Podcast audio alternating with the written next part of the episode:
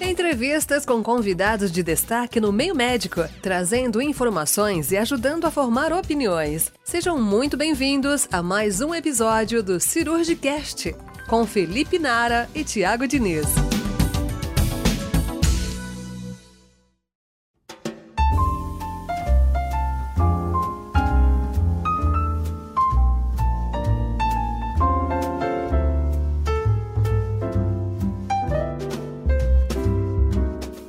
Sejam muito bem-vindos a mais um episódio do Cirurgicast. Hoje a gente vem aqui para conversar com vocês do tema de câncer de colo, um dos temas aí mais prevalentes na vida do cirurgião geral, seja na urgência, no pronto-socorro, seja no, na eletiva, no consultório.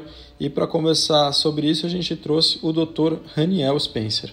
vou introduzir aí o Dr. Raniel. O Dr. Raniel é cirurgião oncológico, formado no AC Camargo Cancer Center, uma vasta experiência em cirurgia laparoscópica, cirurgia robótica em oncologia. Ele é doutor em oncologia com linhas de pesquisa em tumores coloretais e sarcomas, é cofundador do Instituto Govida e do podcast Clinical Papers. Seja bem-vindo, Raniel. Ô Tiago, Felipe, obrigado pelo convite. Né, eu também tenho um podcast, então eu gosto muito disso que vocês estão fazendo. Antes da gente começar aqui, eu parabenizei os dois por essa excelente ideia de levar essa informação né, para o cirurgião geral estudante que tem interesse. Vamos partir para as perguntas então.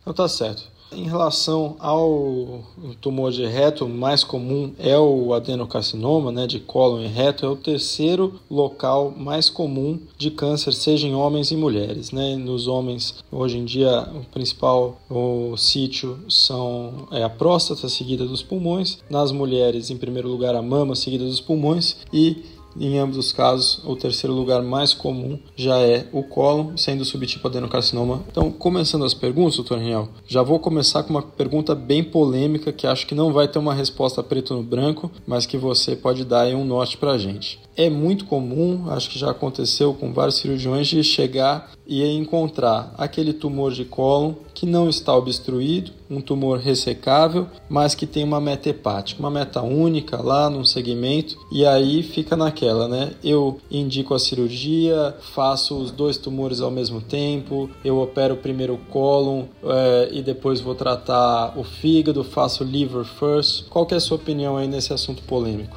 Você já começou com uma pergunta, uma pergunta bem capciosa, né, Felipe? Primeiro, para de me chamar de Dr. Raniel, né? Então, a gente é colega e é assim que tem que ser. É, isso é uma pergunta que, se a gente for pegar qualquer guideline né, e fluxograma de tratamento, toda vez que você tem um paciente com tumor sincrônico, né, que essa é a sua pergunta, fígado e primário, que seja cólon ou reto, a gente sempre leva esse caso para reunião multidisciplinar né? Porque algumas coisas você tem que pensar antes, algumas coisas têm que ser respondidas antes. A sua pergunta foi com uma metástase só, mas vamos supor que você tem mais metástases, tem que definir o número de metástases, se ele tem metástases fora do fígado, né? se ele tem uma doença sintomática ou não, isso tudo tem que ser levado em consideração. A sua pergunta é: uma meta hepática e um tumor ressecável, o que fazer? E a gente tem esse ímpeto de achar que tem que tirar tudo, de operar tudo ao mesmo tempo. E, mais uma vez, não existe certo ou errado. O que a gente tem que fazer aqui é o seguinte: é, o paciente sendo assintomático, é um tumor de cólon, né? Você tem plena liberdade de fazer as duas coisas. Você pode operar o cólon e o fígado e fazer quimioterapia adjuvante. Você pode fazer quimioterapia neoadjuvante, que é antes da cirurgia operar o cólon e o fígado, porque quando o tumor é de cólon, uma colectomia direita, a taxa de complicação da colectomia direita é muito baixa, e a gente sabe hoje que quimioterapia neoadjuvante ou adjuvante, ela no final a sobrevida global é igual. O que não pode acontecer, e é o que todo mundo faz, muitas vezes trazendo a quimioterapia para antes, que você fala, poxa, o paciente já tem metástase, por que não fazer uma quimioterapia antes, né? Afinal de contas, a quimioterapia tem papel fundamental nesse cenário. Porque se o cirurgião operar e tiver uma complicação, então você perdeu de fazer adequadamente a quimioterapia. Então, se você tem taxa de complicações baixas, o paciente é um paciente que permite a cirurgia tranquila e é uma cirurgia hepática, um nódulo único, ah, no segmento 2, 3, tudo bem. A gente perde, no entanto, duas coisas. Primeiro, que a gente, se a gente fizer a cirurgia antes, a gente não garante que o paciente faça corretamente todas a quimioterapia. A gente sabe hoje que se você trouxer a quimioterapia para antes da cirurgia, a gente garante com que mais porcentagem de pacientes completem o tratamento com quimioterapia. Esse é um fator. E o segundo fator é porque é uma maneira muito elegante de você testar a quimioterapia em vivo, né? de você testar a quimioterapia vendo ali o que está acontecendo. Então você faz uma quimioterapia e o tumor responde, você pode manter essa quimioterapia como adjuvante ou numa recidiva você voltar com ela. Então você já tem um teste em vivo disso. Uma coisa que você tem que prestar muita atenção é se a lesão no fígado for muito pequena, ela corre o risco de desaparecer. Então, às vezes com lesões muito pequenas, a gente não faz seis ciclos de químio ou até 12, a gente faz simplesmente quatro ciclos e já opera sempre acompanhando ali com a toma a cada 60, 90 dias. Ou, se você tiver na instituição que permita, você pode fazer uma biópsia daquilo ali, colocar um clipe metálico onde era a lesão, e aí você segue com seu esquema de quimioterapia tranquilamente, que você depois consegue encontrar aquela lesão. Porque mesmo que a lesão desapareça, a recomendação ainda é que você faça a hepatectomia. Perfeito voltando na cirurgia do câncer de cólon, a gente tem duas situações que o cirurgião se encontra muito. O tumor obstruído na urgência, em que a gente é, no, no serviço de pronto-socorro, você, dá de, você cai de frente com um tumor de colo obstruído muitas vezes, ou então uma lesão suboclusiva, mas que o paciente está em condições clínicas boas que você vai conseguir fazer uma cirurgia oncológica nesse caso, porém com um paciente com quadro suboclusivo aí, que não conseguiu fazer o preparo de colo, um preparo adequado como nos casos da cirurgia eletiva. E aí vem a minha pergunta, Raniel, sobre as, a, o uso das estomias tanto para urgência com esses tumores suboclusivos ou até mesmo obstrutivos que não conseguiu fazer preparo e quando que você usa a, as estomias na cirurgia eletiva, dependendo do tipo da anastomose, eu queria que você comentasse um pouco sobre isso aí. Tiago, essa é uma pergunta excelente, né, para o cirurgião geral que está ali na linha de frente. Né? A gente vê é, mais uma vez que toda essa questão de preparo de cólon volta à tona, ele vai e volta. Inclusive, a gente gravou um episódio recentemente sobre isso. Então, a hipótese é que o paciente ele tem condições clínicas, ele está estável, né? Então, um paciente instável não tem muito o que fazer, né? Você vai fazer uma colostomia, um Hartmann, retirar e deixar uma colostomia, ok. Paciente estável, você pensa em ressecar e até em reconstruir. Né? Então, se você está pensando em ressecar e reconstruir, você tem essa preocupação com o preparo de cólon aí. Então, assim, para os tumores de colo direito, né, isso pouco importa. Paciente estável, retira e reconstrói porque não há a mínima necessidade de preparo para ressecção de tumores de colo direito e até transverso, quando você faz uma colectomia direita ampliada e faz anastomose do ilho lá com o colo esquerdo. Então, nessas situações eu nem me preocupo com isso. É, quando você tem um tumor de sigmoide ou reto, aí a coisa já fica um pouco mais complexa. Por quê? Por dois fatores. Um, que é exatamente esse, né, o preparo, e a outra, porque muitas vezes o tumor de reto precisa de algum tratamento neoadjuvante, ele precisa de uma radioterapia, né? ele precisa às vezes até de uma quimioterapia. A gente também não sabe se o paciente tem metástase hepática ou não, né? voltando até aquela primeira pergunta, pô, se o paciente tem um tumor de reto, a gente é muito mais tendencioso a fazer a radioterapia, a quimioterapia antes de operar né? Porque se você fizer a cirurgia, o paciente complicar, como eu falei, ele pode perder o time para fazer a quimio. Então, quando o tumor é de reto, meu conselho é não tente fazer isso na urgência. Certo? Não tente fazer isso na urgência, porque às vezes você não estadiou direito e o paciente precisa fazer alguma neoadjuvância, isso pode atrapalhar o curso. E aí você faz uma colostomia e, diferentemente do que a gente vê por aí, não faça uma colostomia com o sigmoide, certo? Você faz uma colostomia com o transverso lá do lado direito.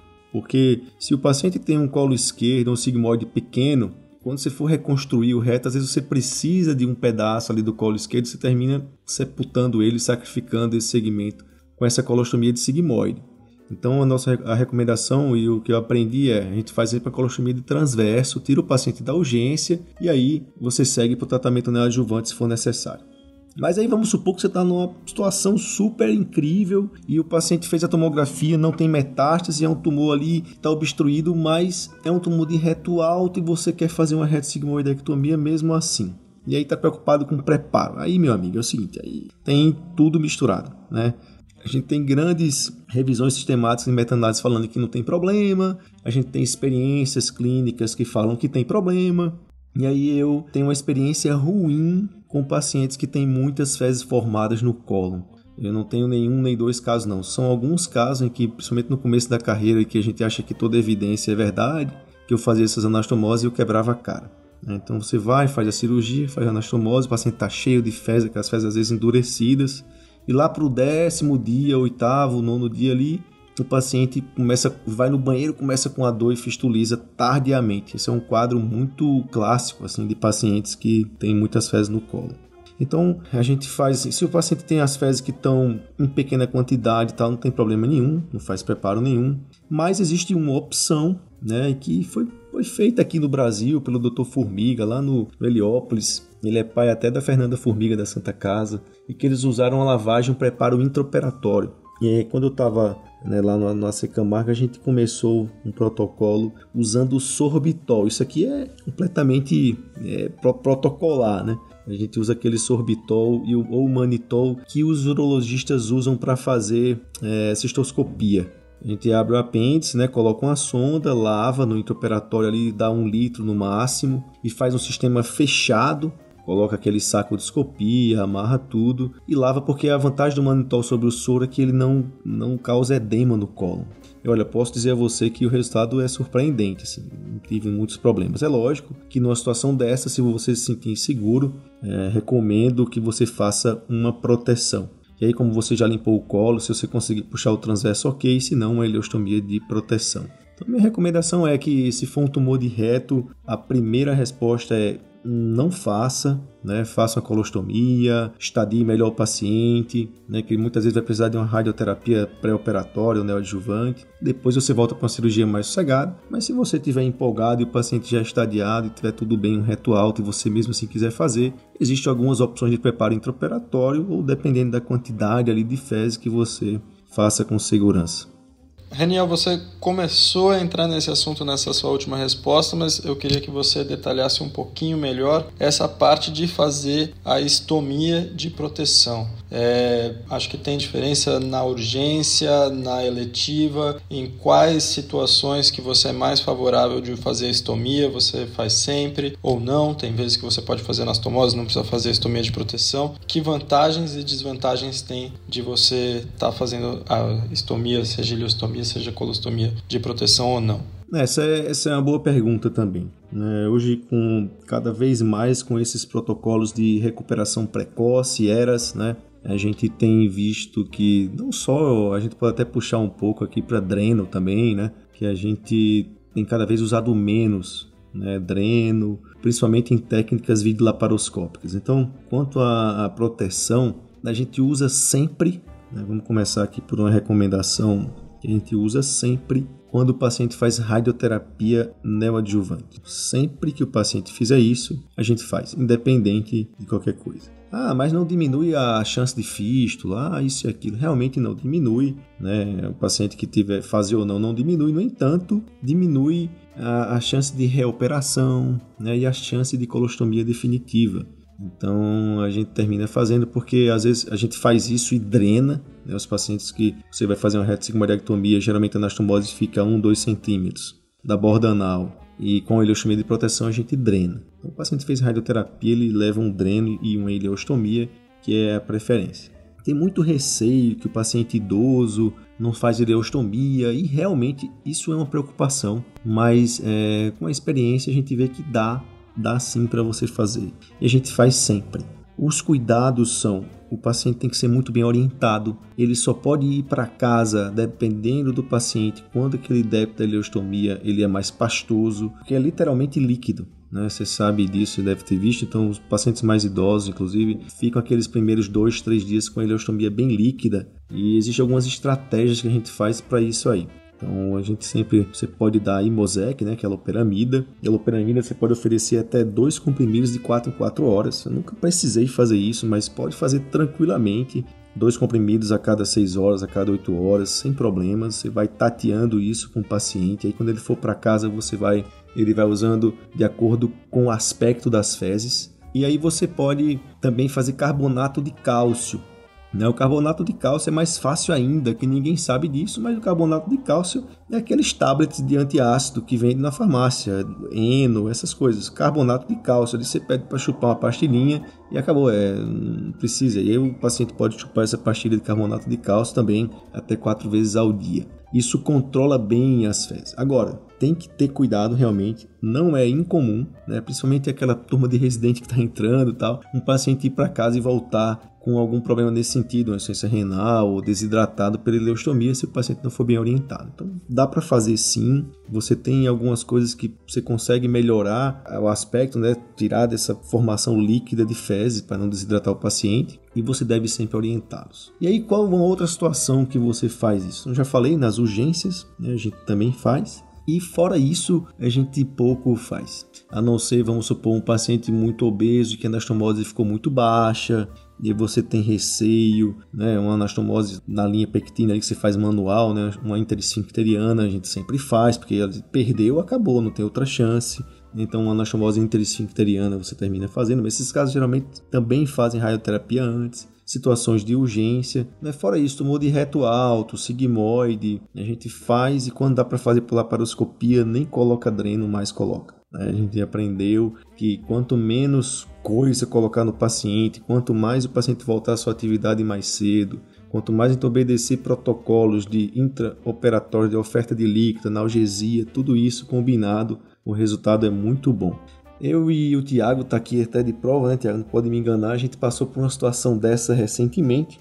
E você viu, Tiago, a dificuldade que foi o estresse que foi da gente conduzir esse caso, porque era uma, era uma paciente jovem, que a gente fez uma cirurgia que a gente não achava que ia ter que fazer uma retossigmoidectomia e terminou fazendo. E fizemos a anastomose e estava realmente o preparo inadequado. Só que era uma cirurgia por laparoscopia, uma menina de 30 e poucos anos, uma incisão de fanistil, ninguém ia abrir para fazer um preparo intraoperatório.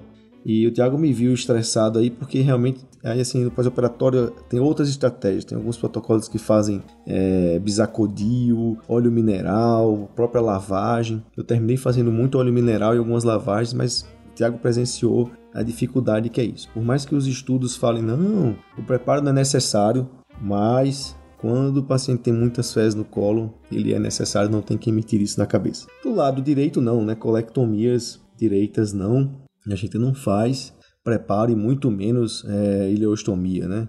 Alguma proteção, a não ser casos raríssimos de paciente muito instável que você queira fazer uma anastomose e puxar uma ileostomia, eu já vi isso acontecer, mas fora isso, não. Respondi a pergunta ou ainda está faltando alguma coisa? Perfeito, acho que respondeu sim. Respondida totalmente, perfeito.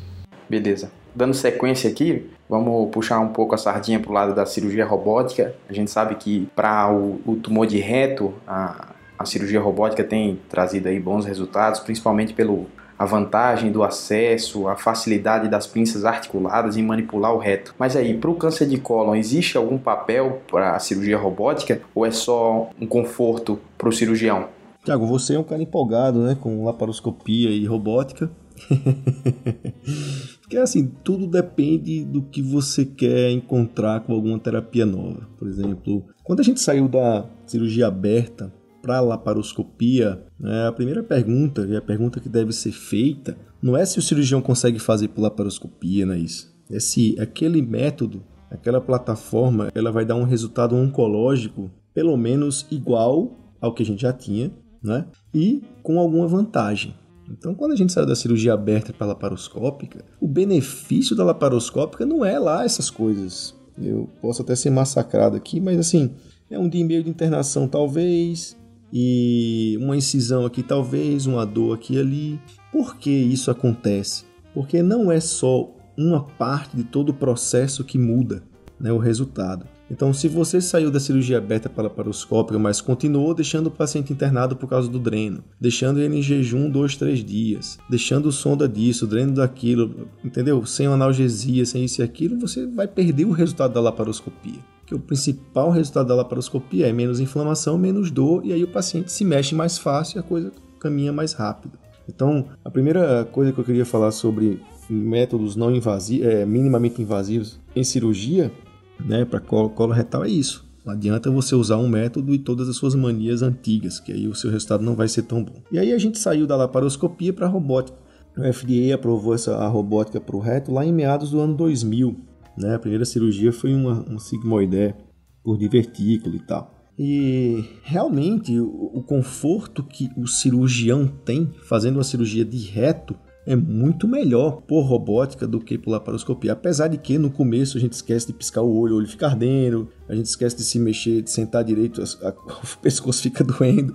Mas com o tempo, quando você ultrapassa é, essas coisas, realmente é bem melhor, né? Jogar um videogame praticamente. E aí a pergunta que tem que surgir mais uma vez é: poxa, esse método ele é melhor do que a laparoscopia em relação à parte oncológica? Ele é pior. Então a laparoscopia ela apresentou resultados semelhantes à cirurgia aberta nesse aspecto, mas alguns benefícios que ele levou. Então qual o benefício da robótica em relação à laparoscopia? Então essa é uma pergunta difícil de responder enquanto a gente tem robô ainda muito grandes né, que para acoplar o paciente é difícil, não tem uma equipe treinada. Não é simplesmente operar por robô, você sabe como é que é, o negócio é mais complexo. Então, assim, a gente parte da premissa de que a visão da robótica é melhor, a manipulação das pinças ela é mais fácil. Mas se você pegar um laparoscopista e um paciente magrinho, uma mulher de pelve larga, por exemplo, um laparoscopista habilidoso, o resultado dele vai ser praticamente, vai ser igual ou até melhor uma robótica. Então, tem um trabalho randomizado até bonito, chama é, Rolla Trial, né? Que é um trabalho que fez para reto. Ele não mostrou grandes benefícios, o trabalho foi negativo para reto. No entanto, ele foi muito criticado porque é, tinham muitos centros ainda com pouca experiência, a cirurgia terminava é, com algum. O cara fala, né? Que não conseguia converter para problema técnico do robô, então deve estar tá batendo uma pinça na outra. Então existe esse, esse espaço aí. Mas realmente, para você que faz eu, faço reto por robótica, é, eu acho que o resultado oncológico vai ser igual, porque até porque como oncologista você não vai converter para outro método e fazer a coisa atrapalhada, você converte, mas faz a coisa tecnicamente boa. Mas, no entanto, o robô ele, ele melhorou a taxa de conversão em alguns aspectos. Isso era até o principal endpoint desse, desse estudo que foi negativo. Ele melhorou essa taxa de conversão porque realmente você consegue trabalhar no fundo da pelvis da maneira mais tranquila com o robô. Principalmente, aí o estudo trouxe aí esses subgrupos, o paciente do sexo masculino e obeso. E aí, para o cólon, um negócio é diferente, né? Porque uma colectomia direita ou esquerda por vídeo para quem tem experiência, é um procedimento muito tranquilo, né? com pouca taxa de complicação, oncologicamente tranquilo e realmente o robô ele não traz vantagens. Né? Não traz vantagens até a página 2 porque para quem está migrando para a plataforma robótica, daqui a pouco ele vai operar melhor pelo robô do que pela laparoscopia, então o resultado dele vai ser melhor nessa plataforma. Quando o custo da plataforma for mais em conta, quando a docagem for mais fácil, o que eu acho é que apesar de os resultados iniciais mostrarem que não tem benefício, mas ultrapassadas essas barreiras e elas vão ser ultrapassadas porque o robô ela, ele é uma realidade e ele veio para ficar com certeza o resultado vai ser oncologicamente igual e talvez com algum benefício, mas que é, é uma coisa até com benefício da equipe cirúrgica. Então a, sua, a, a resposta para sua pergunta é não tem vantagem fazer robô ainda por laparoscopia para a colega direita. Né? Os trabalhos não mostram isso, mas o colega cirurgião que tem prática, que gosta da plataforma, que tem a disponibilidade do uso, ele vai preferir fazer pelo robô porque ele se sente mais confortável. É uma cirurgia tecnicamente até um pouco mais fácil. Fazer uma anastomose, por exemplo, usando o robô é muito mais fácil do que por laparoscopia, que a pinça é reta. Então, quando você faz anastomose intra-abdominal nas colectomias, o robô é bem mais fácil. Show. É, então tá bom. E para finalizar, Raniel, tem muita novidade aparecendo aí no panorama de neoadjuvância para reto e eu sei que você está estudando isso daí. Você pode fazer um resuminho e contar para a gente as novidades que estão aparecendo, por favor? Ah, reto, Felipe, é uma coisa que um dia eu estava num congresso, né, eu já até falei isso por aí, e fizeram uma pergunta de um caso lá. Tinham cinco experts na mesa, cada um deu uma resposta, cada um de um local então, é, se você, dependendo do local que você for, você ia ser tratado diferente. Mas, porque realmente reto é uma coisa que deixa muito espaço. Então, que, como é que começou essa história aí? É, o grupo alemão, 2004 por aí, começaram com os trabalhos é, fazendo radioterapia antes da cirurgia. né? Então eles, eles consagraram praticamente o tratamento neoadjuvante da radioterapia. Isso baseado em algumas vantagens. Primeiro, que diminuía a recidiva local. Né? Lembrar que isso há quase 20 anos atrás. Segundo, que é, você fazendo a radioterapia antes, você tinha menos complicações. Né? Porque fazer a radioterapia depois significa que você vai fazer uma radioterapia em um segmento do cólon que está lá, que vai ficar com o paciente, e depois de uma cirurgia onde você tem uma eventual aderência ali e tal, e você pode a radioterapia também irradiar algum intestino delgado, um segmento do intestino delgado, e você tem uma complicação, é, uma enterite actínica que a gente chama. Né? Isso antigamente era muito ruim, porque as máquinas de radioterapia tinham os campos maiores e a gente tinha muitos pacientes com problemas actínicos. Isso se perdurou durante muito tempo e o tratamento padrão ficou sendo para tumores T3N positivo rádio e quimioterapia, essa era uma quimioterapia mais é, complementar à rádio, né? Seguida de cirurgia e aí seguida de quimioterapia adjuvante. Isso baseado em alguns trabalhos que fizeram quimioterapia para cólon também. Então esse era um padrão. Imagina só que o paciente começa o tratamento dele hoje, aí ele faz um planejamento, radioquímio, cirurgia e só depois da recuperação ele vai fazer quimioterapia. Então ele demora de 4 a 6 meses né, sem quimioterapia, um paciente que tem uma doença linfonodo positivo, onde a principal recidiva é hepática e pulmonar.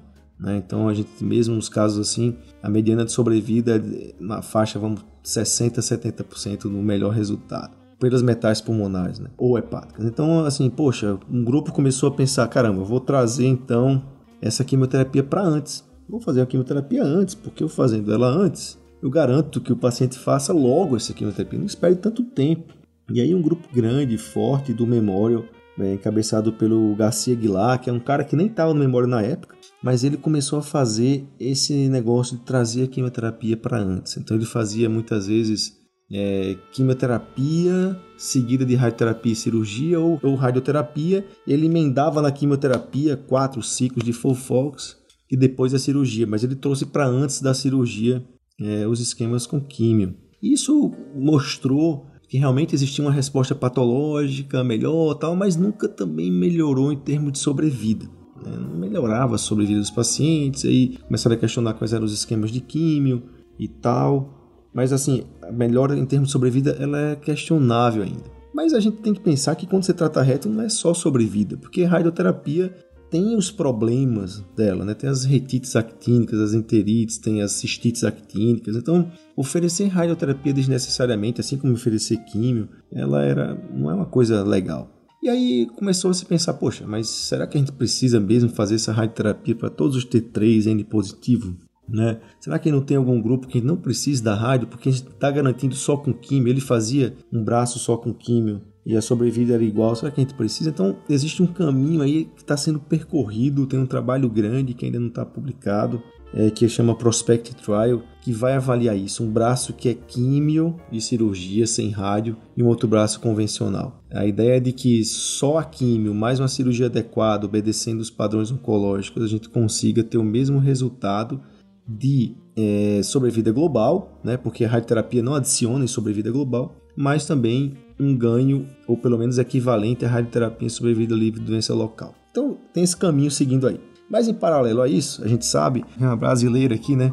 A doutora Angelita Gama. A doutora Angelita é uma heroína é, que idealizou essa história de não operar os pacientes com resposta clínica completa. Então ela começou a irradiar os pacientes, por um motivo ou outro, o paciente não ia para a cirurgia, e ela começou a perceber que alguns pacientes não não voltava a doença, ela começou a estudar essa área, o que ela chamou de protocolos de preservação de órgão. Né? Uma coisa é você preservar o esfíncter, outra coisa é você preservar o órgão, que é o reto. Então, quando você faz a radioterapia com o sentido de preservar o órgão, quer dizer assim, ó, vou fazer a radioterapia, mas eu não vou operar, né? Só vou operar se a doença voltar, porque se ela respondeu completamente, a chance é que eu não precise operar. E aí esse negócio está andando para outro caminho, porque ao mesmo tempo que a gente quer tirar a radioterapia de tumores mais avançados e fazer só químio, né? Lógico, não aqueles tumores bulk, muito linfonodo, porque isso realmente a radioterapia tem um papel grande. Mas a gente quer trazer a radioterapia para um cenário onde os tumores são menores e que a gente, com o intuito de não operar. Então é meio controverso isso. Mas se hoje, se você tem um paciente com um tumor mais distal, em que ele fazia uma amputação, ou é um paciente com muitas comorbidades, né, que a cirurgia tem um potencial é, mórbido né, alto, você pode fazer um esquema de radioterapia e quimioterapia exclusiva, com o intuito de não operar ele chamou de preservação de órgão. E o que o estudo está mostrando são estudos ainda pequenos e tal, tem os seus problemas, mas parece que quando o tumor é menor, a resposta à radioquimioterapia é melhor. Você consegue preservar mais órgãos. E o grupo lá do memório, quando você adiciona quimioterapia, você ainda melhora essa resposta. É o que se chama de resposta clínica mantenedora. É o cara que você fez a radioquimio, manteve com químio e a doença não voltou. Você não precisou operar. Então esse grupo ele vai, isso é na ordem de 34%, 38%, que é um número alto de pacientes que tem uma resposta clínica mantenedora. Você não precisa operar. E aí, esses tumores menores, uma resposta clínica é melhor ainda. Então, a gente tem de um lado gente querendo tirar radioterapia de tumores maiores, de outro lado, gente querendo colocar radioterapia de tumores menores, no intuito de preservar um e outro. E esse, essa balança ainda vai ser difícil de equilibrar. E ainda para atrapalhar um pouco mais essa conversa, surgiu um protocolo que chama Rápido Trial, né? Rápido, sei lá, o pessoal pronuncia isso de várias formas, mas é rápido mesmo que se escreve em que você faz um curso curto de radioterapia, chama radioterapia hipofracionada. Né? Isso é excelente para o Brasil, é um negócio excelente, porque você faz a mesma dose da radioterapia em uma semana, em vez de fazer em um mês. Isso, os protocolos que iniciaram com isso, eles faziam assim, eles faziam a radioterapia hipofracionada e operava na semana seguinte. Eles entendiam que esperar muito só trazia problemas e tal, tem alguns trabalhos aí nesse sentido. Mas aí começaram a entender que os resultados de resistiva livre, de, de local, eles eram iguais. E aí você permitia fazer a quimioterapia mais rápido, porque se eu faço a radioterapia com uma semana e na próxima semana eu já posso fazer químio, meu, isso é ótimo. Então tem um protocolo agora que você faz a rádio hipofracionada só em 5 semanas e aí faz a quimioterapia e cirurgia ou opera e faz a quimio depois. De maneira que essa confusão, essa balança acontecendo aí. E Daniel, como é que você faz isso na sua vida prática? Então isso é caso a caso. O padrão ainda, né? E aí é um paciente meu, eu esclareço um pouco esse cenário para eles, mas eu já vou meio encaminhando, sabe? se eu pego uma paciente idosa, obesa, idosa frágil, com tumor mais distal, eu levo ela mais para um protocolo de preservar. Então faz radioterapia convencional, tal, mantém alguma quimioterapia para tentar não operar essa paciente. Se é um paciente que vai para amputação, do mesmo jeito. É um paciente que vai para amputação, eu também tento fazer algo para não operá-lo, porque a cirurgia era uma amputação. Né? Se é um paciente, assim, vamos dizer, padrão, que tem um tumor T3, N positivo de reto médio ali, se for um T3 com invasão pequena, até 1 milímetro, ou linfonodos positivos, mas não grandes, né? Linfonodos de até 5, 6 milímetros ali, no mesorreto, existem essas duas opções, operar e químio ou radioterapia convencional, cirurgia e químio. Então isso também está valendo. O problema de você operar, é você fazer químio antes, é porque você pode estar tá oferecendo químio a alguém que não precisaria, porque os linfonodos são suspeitos, eles não são clinicamente positivos, apesar de que a ressonância hoje ela, ela é muito boa nesse aspecto. E aí, a outro cenário, que é da hipofracionada, eu reservo ainda, né, até as coisas se desenharem um pouco mais, para pacientes metastáticos. Aquele caso que a gente começou a nossa entrevista aqui, eu acho que vale a pena terminar com isso. Então, às vezes, um paciente tem um tumor de reto e ele é metastático, mas é um tumor de reto que não é tão grande, a gente pode sim fazer uma radioterapia hipofracionada e começar logo a quimioterapia antes da cirurgia. E aí eu consigo oferecer esse tratamento de uma forma breve, rápida, e a gente já viu que é seguro fazer isso em termos de sobrevida livre de doença local, né? Porque uma recidiva pélvica de um tumor de reto é muito ruim, é, a qualidade de vida do paciente é ruim, é uma doença que realmente é, é um fim muito triste para o paciente, uma recidiva pélvica. A gente se preocupa muito, muito com isso. Então é isso, é, é realmente uma coisa que ainda não está definida, mas essas, por isso que a gente sempre leva isso para discussões, entra um pouco da experiência disso e o traquejo de entender que isso é uma ordem de tratamento, né? É muito mais importante do que eu tô certo fazendo assim ou errado fazendo assado, não é isso.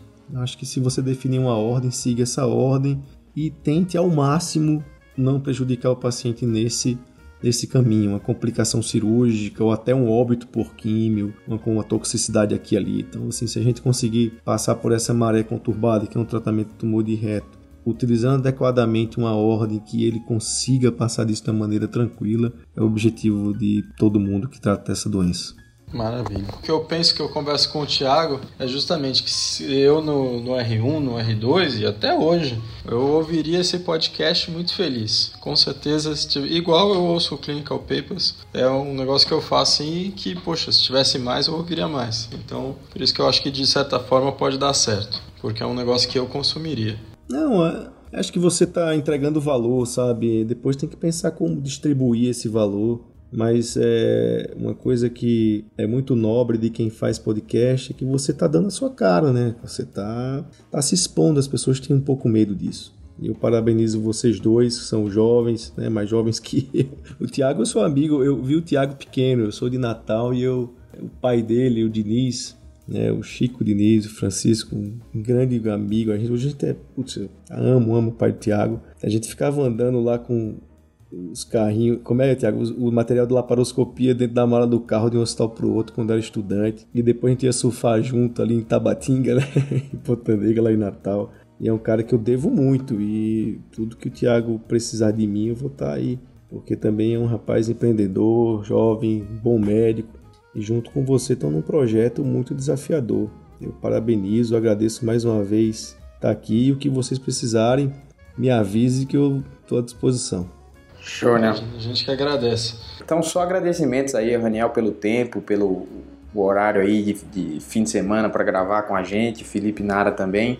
É, é, sempre uma aula aí ouvir o Raniel falando sobre câncer coloretal e acho que vai ter muita, muitos outros assuntos que com certeza a gente vai convidar o Raniel. Deixa um convite em aberto aí para quem sabe a gente falar sobre sarcomas e outros tumores aí do, do aparelho digestivo.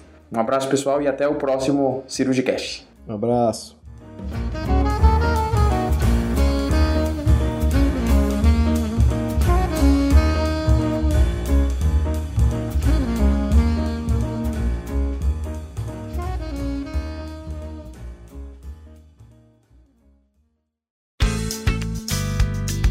Você ouviu o Cirurgicast.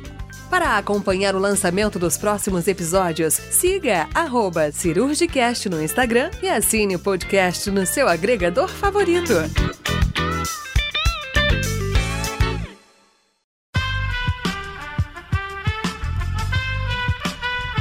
Esse podcast foi editado por Aerolitos Edição Inteligente.